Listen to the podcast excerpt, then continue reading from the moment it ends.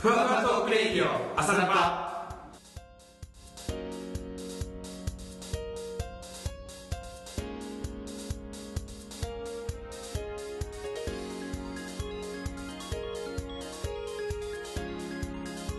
この放送はおはようからお休みまで朝のパの提供でお送りしています。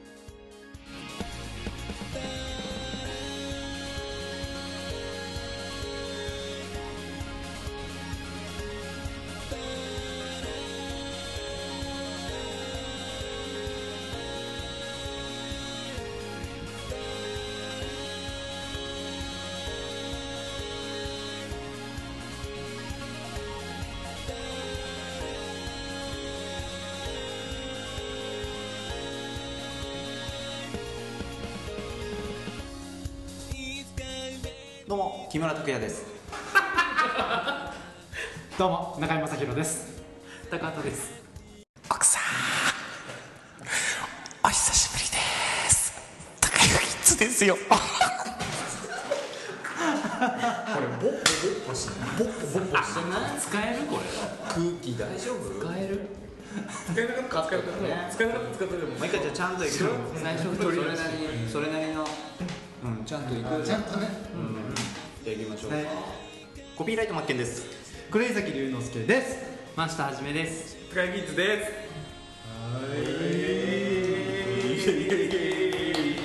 丸一年ぶり。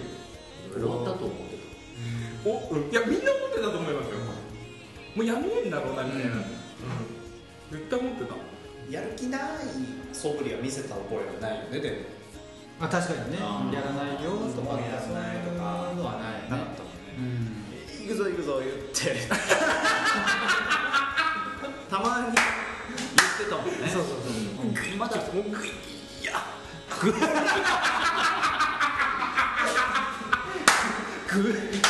や。グイや。顔。芸だったっすね顔芸だったよね今なんかすっげえ久々だけどでも全然なんかね、うん。気遅れきさいつも気にするよね。なんか、うん。ちゃんと喋れるかどうかみたいな。ああうんとやっぱこう喋れない期間こう不安になっちゃうというか、まあでも毎回なんかけたたましいですからね。全然大丈すごいよ今日。けたたましいですよねやっぱ。ちょっと自分も落ち着いたと思ったんですけどねやっぱ。けたたま根がけたたましいんでしょうね。根がけたたましい根が夫じゃあそんなこんなで本日もねよろしくお願いします、まあってことでねはい。よろしくお願いします。しますジメールって全然来てないんだ G メールジメール全然来てないんだいや多分前回のやつは来てますあ前回からのただまあ1年経ってますから。ね、1年経ってるね。もうぬか漬けだったらもうとんでもないですよ。いや本1年だったらねぬかになってるよぬか。ぬかになってるきゅうりの。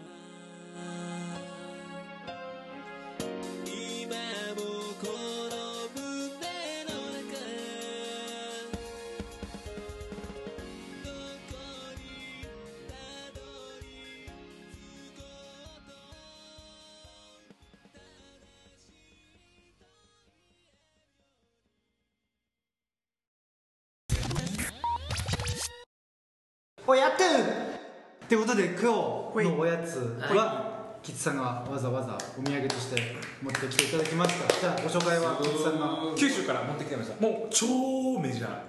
あ九州。あ九州じゃあもう知らない人いないですめんべい明太子せんべい。略してめんべいメンディいや何です髪型もメンディ違うよ。なめんべいメンベイ辛口味。プレーン味。マヨネーズ味福太郎さんですね。あの会社は福岡の会社なんですけどもうメジャーだいぶメジャー。福太郎っていうのはせんべいの会社かのかですあのお菓子屋さん。ですなお菓子屋さんの。なのでえっとですねまあお好きなものをどうぞ。えー、じゃあもうえっとですね。いやトンって 目の前に俺辛口が来たからちょっと。辛口味は超辛いです。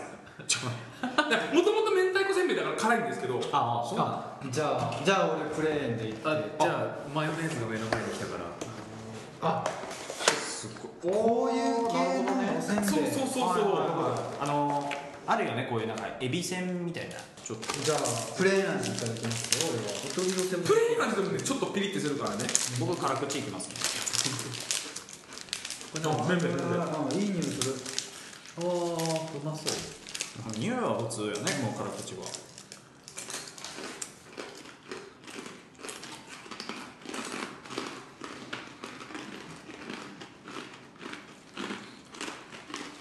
うん。あなんかねうえみたいなことを言おうかな思ってたんだけどこれ美味しい辛さだね。なんかビールじゃないですか？ビールだねこれは。うん。あこれはあー。うん。おいしい。これねほんとおつまみ。すぐなくなりますこれ買ってきたら。あのプレーンは完全にあれあのイカのやつ売ってるじゃないですかうんうんうん。イカの形のせんべいね。せんべい。のあれみたいな味プレーンだとね。マヨネーズはねすごいマイルドになってマイルド全然辛さ感じないね。ちょっぺっとプレーン辛いぐらい。でも全然甘い甘い。もう後味が甘い。辛口の後にねプレーン食ってるからね。辛いの。口の中で。俺いつもプレーンとマヨネーズ買ってて初めて辛口買ったんですけど辛口買った時にこれコーリングしてるんですよ。買って食べてうわ辛っと思って最初この2つお土産で持っていこうと思って買ったんだけどこれ美味しかったからこれも買ってキッさん好きだねこれね。うん。ああ。辛いでしょ？辛い辛いでしょ？それなりの攻撃力あるよね。うん。マヨプレーン。辛口の順番だけどじゃあ俺だんだん辛くなっていく。これはお茶のお菓子でいけるけどもうこれは完全にもううん。酒の魚かな、その目ですね。ね辛口はね、う美味しい。えでもそんなメジャーなんだね。福岡県。福岡市南区にあります。株式会社山口。山口油屋福太郎。明太子せんべい。略してめんべいプレーン味。マヨネーズ味。辛口味。1箱。1000円ぐらい。うわさんこれ今目の前になんか10箱ぐらいあるけど。めちゃめちゃ買いましたね。いやいやもうお金あるから。いやいやごちそうさまでした。ごちそうさまですげえうまい。はいということでね。ああるあるよある。いやもうこれ日本来たなって思ったの。あの閉会式あオリンピックオリンピックの？今回のリオオリンピックの。あれオリンピックの閉会式どう捉えた側です？なんかいろいろ賛否が分かれているやもう本当ばっかり分かれたよね賛否。めっちゃいい人もいい。わゆる閉会式でああの行われた日本のやつそうそうそうそうそうそう。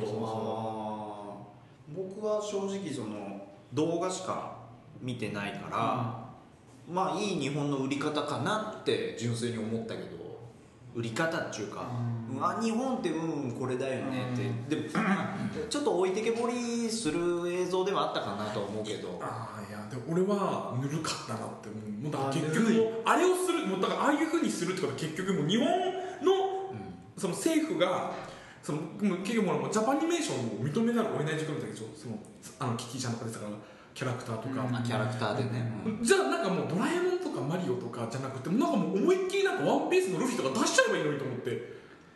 ああなんかね確かにあのポケモンが出なかった理由は、あの世界的にあまりこう知られてないからっていう理由なんだよね。なんかそうポケモンってなんかどこでも知ってると思ってたんですよ俺は。でもポケモンが出ない理由はなんかそんなに世界の人々地球規模で考えると。200何カ国ん。あるうちの。ポケモンってあんまり知らないんじゃないっていう判断だったらしいです。どうやら。へえなんかアメリカでポケモンって発音しないらしいですよね。でなんかポケットモンスターって言っちゃダメだよね。確かね、あポケットモンスターがいけないのうん。えなんでなんかそうなんかの隠語なんですよね、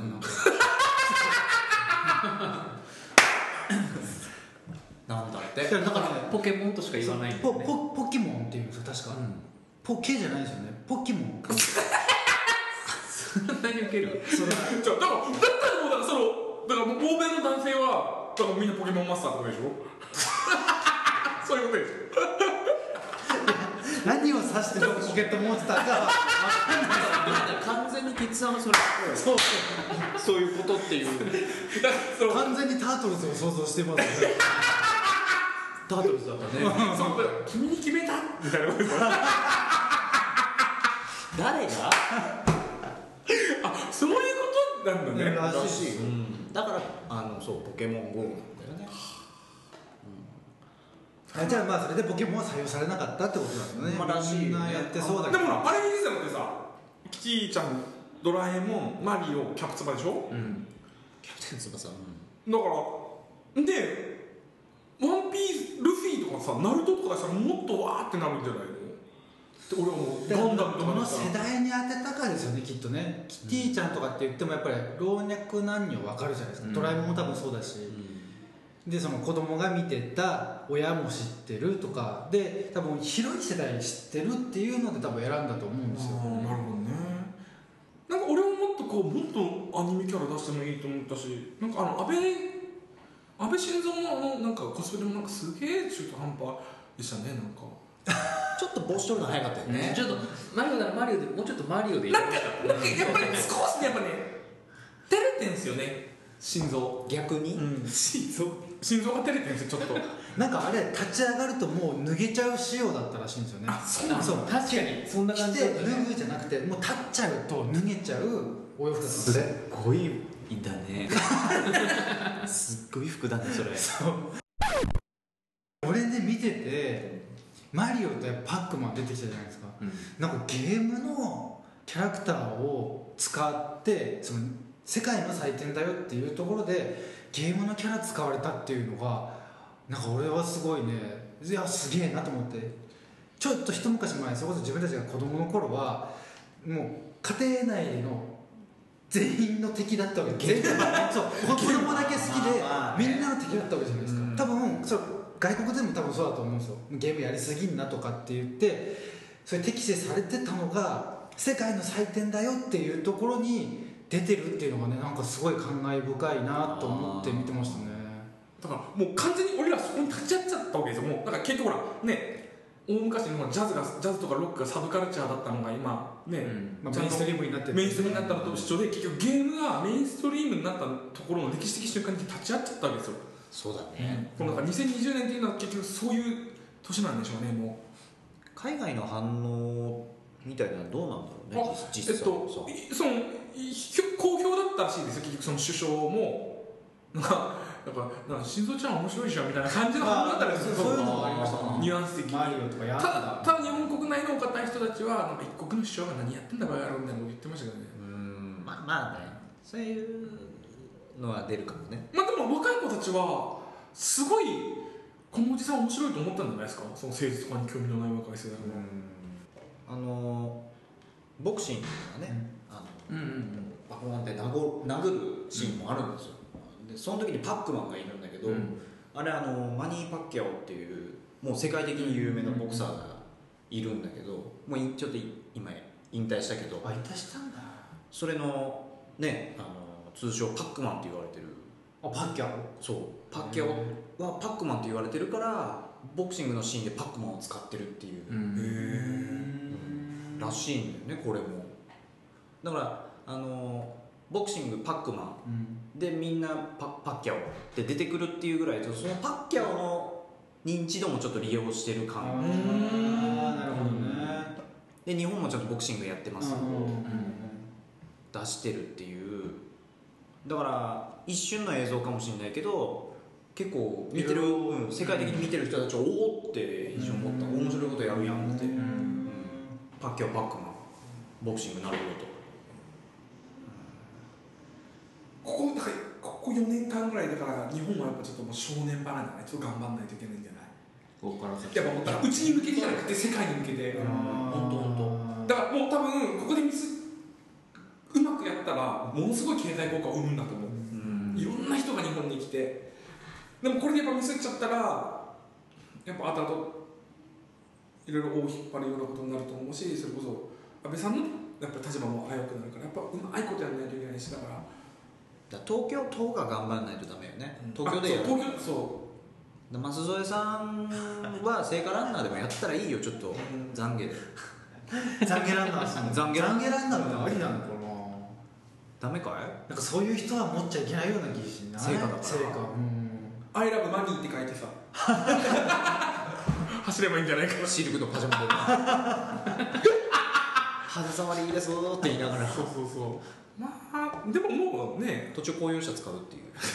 じゃあ猪瀬さんも走ってもらおうよ。ちょっと小ぶりのカバン持って走ってもらえばいいじゃん。それが多分猪瀬さん。猪瀬さん。岩佐さん最近テレビ出るもんねもうね。あそうなのうん普通になんかコメンテーターみたいなの出てる小池さんもだから今ね頑張り時なんじゃないですか。もう本当に、うん。ね、前のねあのー東京都のトップがあんな感じだったから、なんかやっぱねやっぱ男ってどうしようもねえなって思うなんだかね。偉くなるとダメなんでしょうねこうお金に目がくらんでんでしょうね、どうしてもねお金の話は出ちゃうんだよね、なんか日本のちょっとまあ文化みたいな話になっちゃいますけど、日本って結構やっぱ経済的にお金生んでるのってそのアニメだ漫画だとかって結構あると思うんですけどテレビで例えば外人さんが来ました旅行に来ましたとか外人さん好きなもの何ですか？ってそのやっぱ日本の文化って言うじゃないですか。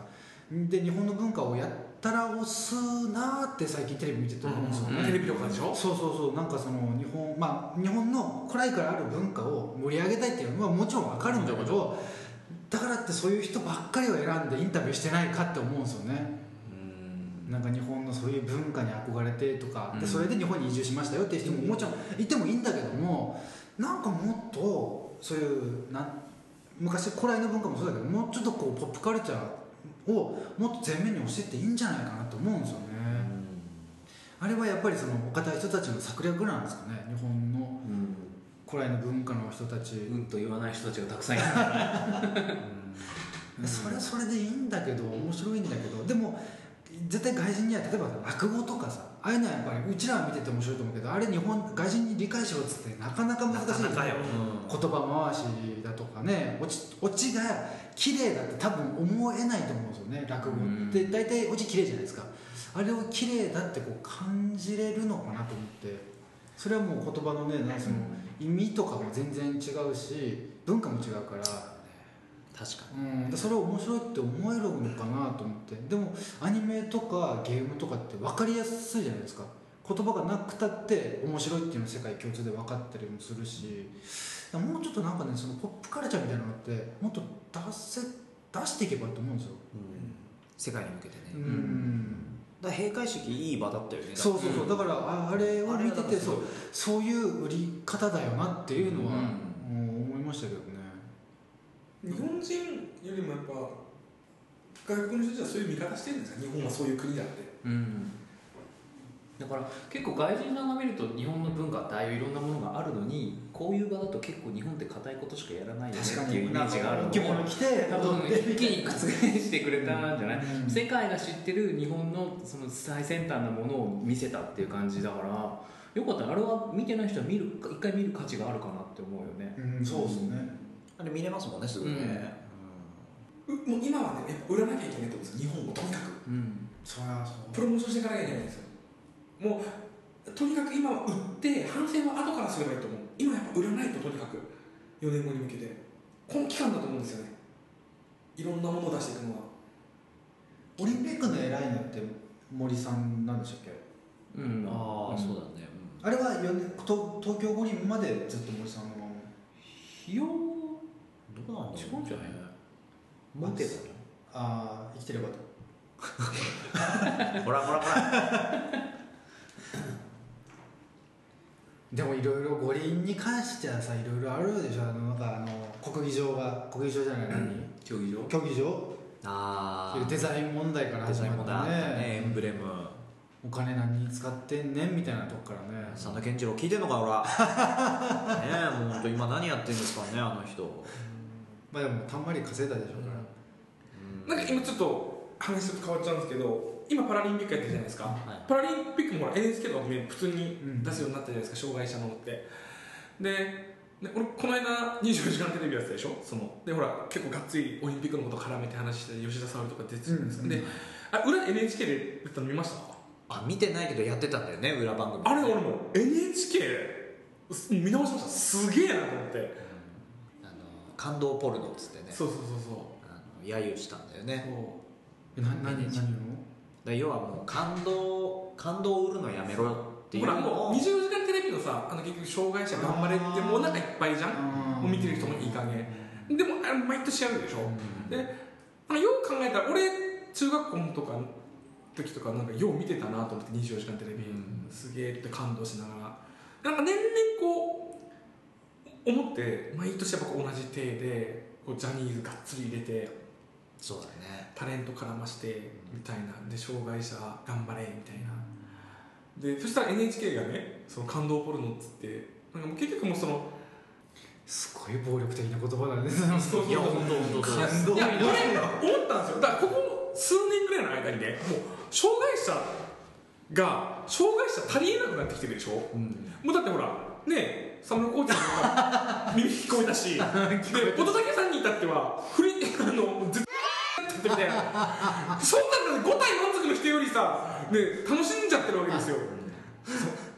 乙武さんのポケモンで、ポポケモンで？だから乙武さん。乙武さんのポケモンでね。朝のパクイズ第1問。どっちがどっちでしょう？朝のパだからもう障害者って特別なのみたいなのってちょっとあってあうん結局そういうふうにこういう夏の24時間テレビの時期になった時々ああいうふうにこう障害者フューチャーすること自体がもう差別じゃないかって。そうそうそうそんな気がする。それはあるね確かにね。こので時だけそうそう。でツイッターとか見てたらもう障害者の人たちがさもうもういいんじゃないですかみたいな感じのそれを障害者望んでんのかねって思ってこの募金を集めてさ。そのなんか特別扱いしてほしくはない。きっとね普通にしててほしいんだと思うんだけど。であれ24時間テレビ見てたらほらゲストで来る芸能人がさ募金持ってきました募金持ってきました私も持ってきましたって募金持ってくるじゃんこれ見よがしに、これ見ようがいいだ多分もう募金なんてやってる人は普段からやってるんだよねきっとね。まあそうですね。別に特別なことじゃなくってさ。あとあれザッカーバーグ聞きました？あ聞きましたねなんか去年かなんかニュースでやってて。雑貨フェイスブックのフェイスブックの創設者。ザッカーバーグなんかそういう施設団体に6兆円寄付したんですよ。もうお金いいやっつって。バカらしかったんだろうねお金ありすぎて。だから普段からやる人まあ海外だとねどうしてもその募金がステータスみたいなとこあるから、うんお金持ってる人は募金するもんだみたいな。のあそうそうそう、うん。ビル・ゲイツとかも本あ当そうだよね。うん。でもやっぱする人するじゃん。で日本もそういうふうな仕方すればいいのにね。もうすげえこの人募金してますよ普段からっていうのをもうちょっと言ってあげればいいのになと思うんです。よああいう機会だけにねなんかお金貯金箱持ってきて貯めましたみたいなのとかじゃなくてもっとね小切手とかでもなんか億の単位を普通に24時間テレビでポンって持ってくるとか。なんかねそのそれこそ5体満足を出筆した時に乙武さんがいろんなところからインタビューを受けて、障害は不便だけど不幸じゃないっていう名言をしたんでで俺あの事件があった時にあなるほどなと思ったんで不幸じゃないよねと思って。そうですね。24時間テレビも終わらせちゃっていいんじゃないのかなと思って。何なんでしょうね。なんかもうなんかもうあの番組を面白いと思って見れなくなっちゃったなと思って。なんか。あでも今回の『24時間テレビ』ちょろっと見たんですで見てたらねバラエティー色すごい強かったんですよ。ちょっとやっぱテレビ局の中でもそういう声が出てきたんじゃない？たんこう有吉の反省会とかあるじゃないですか。あれを生でやるとか。ああそういうあのありもののバラエティ番組を日テレ系の。それを普通にやっててまあだからお涙ちょうだい系は本当に日中。あのおじいちゃんおばあちゃん見るぐらいの時間帯にまあやってるぐらいでもう夜はもうバラエティばっかりでしたよねでもほら見てて絵面はいいよね。障害者のところにさほらジャニーズのかっこいい男の子が行ってさ話してみたいなの。を見てる人から見たらわーって思うんだろうけどね。でもそれ結局これでしょ？これのためでしょ？もうやめなさいよやめなさいよ。これのためでしょ？やめなさい。ね日テレはもう俺はやめた方がいいと思うけどな。まあね。もうでもやめれなくなっちゃったのかなあれだけやっちゃって俺走る意味が分かんないんだけど。あれそれもなんでそれなんで走ってんですか？あれ何で目してんだろうねなんか辛そうにしか見えない。だから本当その1年本当悪いことやったやつらをお あー。24時間走らせた方が面白いみんな見ると思うんだよね。松出さんめっちゃ走るとか。ああそうですね。うん。ねでもあれなんか毎回100キロって決まってますよ大体ね。でも100キロ走ったところで何にもなんないじゃんだったらずだったらずっとウォーカーの上走らせて発電して募金すればいいんじゃない？あ24時間24時間。ねなるほどね、あだからその懺悔する人たちを横並びに並べて全員走らせて電気生まして電気生まし1て年間悪いことしちゃった人たちを集めてやりましょう。やりましょう。それいいね。それいいよね。ゲスの極みとかね。うん。キスの極みなんてさあでもそれこそ有志でいいじゃない？僕今年謝りたいですっていう人があ自ら来てあ走ればいいんだよ。なんかそれからも売れないバンドとか売れない俳優とか売れないアイドルとかを募って出場した。1位になったらあのテレビ出してあげるよっていうもうそのガチのもうドロドロしたやつをやった方がみんな見る。よっぽど感動するんじゃないかなと思って。売れてんだみたいな感じのこう だからさもうそれ時間枠でこういろいろまあ普通に中継つないで、うんうん。いろんなところでそういうのをやってそれ24時間やってもいいんじゃない？絶対したら面白い。なんかこうもう全然。こちら懺悔の会場です。懺悔してる人たちがみんな知ってるのと、まあ、キッズさんが言ったそのデビューしたい人たちですっていうお部屋とまあいろいろ分かれててジャニーズ部屋ですとかジャニーズも走らせるっていうね。まあスマップしか走ってないんだけど。スマップだけ走ってる。スマップもなんだかねよくわかんないよね。分かんないよねスマップが。ちょっとまあ何とも言えないですね。なんかあんだろうけどね大人の事情が、うんなんかもうもうなんか言っちゃえばいいのにね。誰がこんな言った誰がこんな言ったテレビの前でガチで殴り合いの喧嘩すればいいのに。だからそういうの見たい。え何なんか体裁を作ってるからなんか見てて気持ち悪いから。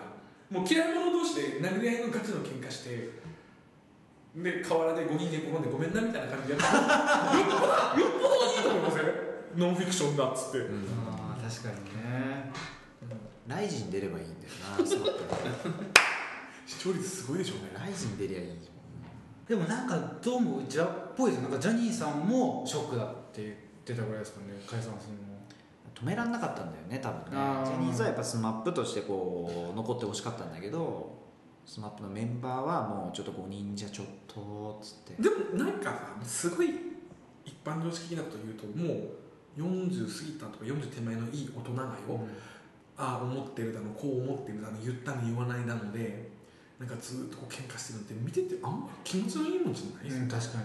まあね、まあ、例えば噂レベルでそういうのがふわっと出てきたとしてももうそういうふうに見ちゃうもんね僕らはね。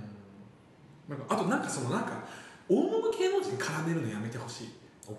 なんか松本人志がこう言ったとかあー。明石家さんまがこう言ったあ関係ないですよね。確かーあでもね俺スマップツイッターでもつぶやきましたけどスマップ解散でなんかうちの母親が悲しむっていうとかうちのお母さんがとかっていうのを見てちょっとショックでしたね。なんか俺は言ってもデビューしてもう多分そんな経ってない時にもう夢のモリモリを出てたじゃないですか、で俺もうその小学校小学校上がる前だな。保育園の時見てて夢のモリモリでまだ森がいた頃ですよ。ね。であのなんかおそ松くんみたいななんか赤松とか言ってね、赤赤くなってとか黄色いとかああいう格好してなバラエティやっててっていうとこから見てきて大ファンってわけじゃないけどやっぱり SMAP のバラエティ番組はなんとなしに見たりとかもしてきた世代としてね解散に母親が悲しむとかって言われてなんかちょっと俺も年取ったんだなあそういうことねそうそうそうそうだそれだけさスマップって若かったよね。なんかずっとあんな感じだったもんね。ずっとずっとあんなスマップ感じ、うんすごいなって思う、うん、なんかフレッシュさは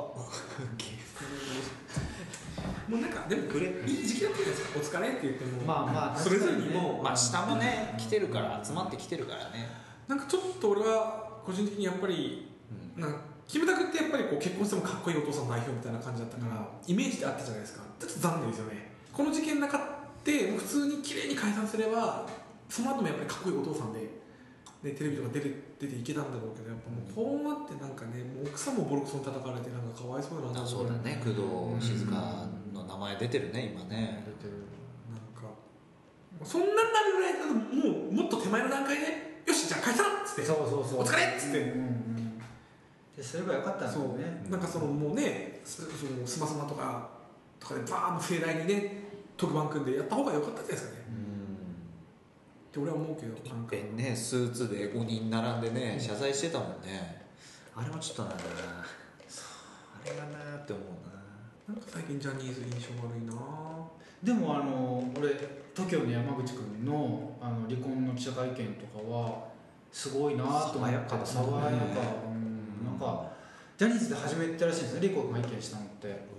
そうなんだ。うん。多分今までないのかな離婚した人。わかんないけどあでも光源氏あたりだったらなんかあるっぽいけどね。あそこ。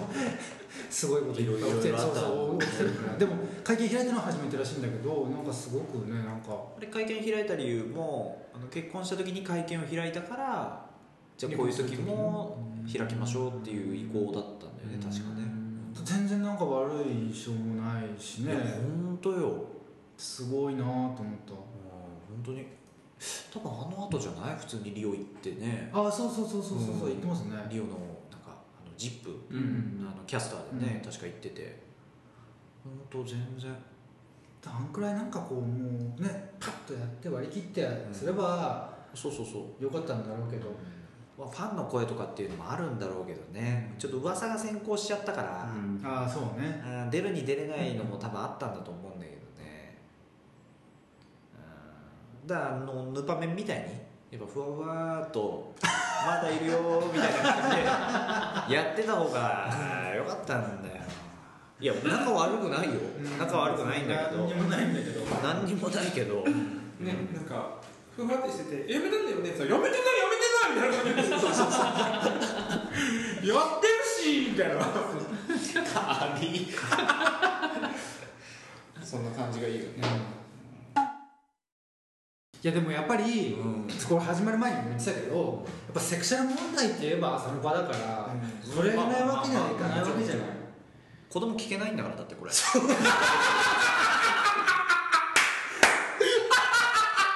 そうだよ。アップルからクリーンつけてもらっていいの？いいんじゃねえんだこれ。こいつらやばいけどギリセーフだから。上げさすけど本当はちょっと嫌だよでランキング全然入ってこないの。そうそうそう。あれ多分ちょっと作為的なものも。ちょっとやっぱ今までやねやっぱお尻の話とかいっぱいしたしね。尻の話まあお尻の話はいっぱいしたかな。いっぱいしたしね。本当に、うんまあ本当ねありましたね。びっくりしたねあれは。でも、うん。なんか地味に。知ってる俳優さんで、まあ、若手で、これから来るのかな。で最近ちょろちょろ出てるなとか、そんな中でしょ。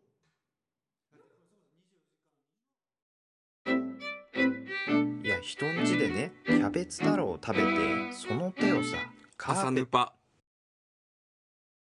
パえー、あどんな感じだったっけ？いつも？どんな？今日今日こんなんだったね。君に決めた？自由だな。次回こういうことしたいなみたいななんかそんなんじゃない？そんな感じ、ああまあ。まあでもこれ1年本当1年ぶりでね110回なの今回。110 110回？110回もうだってうちらがはじや同時期に始めたところなんて多分もう200回ぐらいになってんだよね。単行本なら20巻。必ず単行本で例える大体10話一冊。変わらない。10話一冊大体。懐かしかったね今ねそうそんなんだけどもうちらは110回。うん。まあ回数じゃないよね。まあまあまあそうそうそう。やっぱりあので号外もあるしうちらは。なんだかんだで。どんだけね伝説残せるかだからだと思うんですよ。それこそ号外で言えば俺とマッケンさんとりあえず東京ゲームショウに今年今年の？まあ一応行ってきたいと思ってましていいじゃないですか。10動画上げてくださいよ。今年はどんなお偉いさんに 突突撃す突撃するのかね。そうですね。どんなんなんでしょうね、まあ、楽しみにしてますよ。今年もいまあいよいよね。だからまあ次回話すっかなその VR とかもねもう本当一般にも手に入るようになるから、まあ、多分そこがまあ目玉になってくるんでしょうけど。そう今年はねゲームショー多分 VR だと思います、あとはもう電波組の。え電波組やるの？また古川。いやなんかねあれですミニミニちゃんだけ。え一人で？18日なんだってでもあ日曜日。にオーバーウォッチっていうゲームがあるんですけど、あミニちゃんやってんだ。あれのイベントに出るというまあこれが上がる頃にはもしかしたら現状終わってる可能性あそうだよね。なきにしもあらずですけど、まあ、そういう、まあ、目玉が。あキッズさんがね PS4 を買うのも秒読みなんで。本当そう。ちょっともうねなんか昨日ちょっと PS4 やらせてもらったけどやっぱ面白いですね。あれ？ちょっと眠い？ちょっとねいやいやいやいや。じゃあ次回はまたどんな話をするのかな？自信なさげだね。いいですかね？大丈夫ですかそうそうそう。なんかありますか？皆さん告知？個人告知？告知？個人個人のなんかあればなんか活動してる。大丈夫ですか？今日は何で締めます？じゃあ。あそっかそういうのだああそんなんや。ってそうだったね。やってたな。じゃあもう今日もう好きなポケモンでいいですか いや俺ポケモンやったことないんだよねそうなんですね、俺も最初のしかやったことない俺は金銀とかそこそこやってましたね。何がいいかな？じゃ好きなオリンピックの競技。あいいパラリンピックもあるパラリンピックもうん OK い。い。ですかはい。はい。はい。えー、好きなオリンピックの種目は柔道ですヒーライト・マッケント。好きなオリンピックの競技は 200m 障害。黒井崎龍之介とい。て 200m 好きなオリンピックの競技は、えー競泳とバドミントン。あ増田はじめと。好きなオリンピックの競技は7人制ラグビーの高井キッズでした。せーの。沼田でした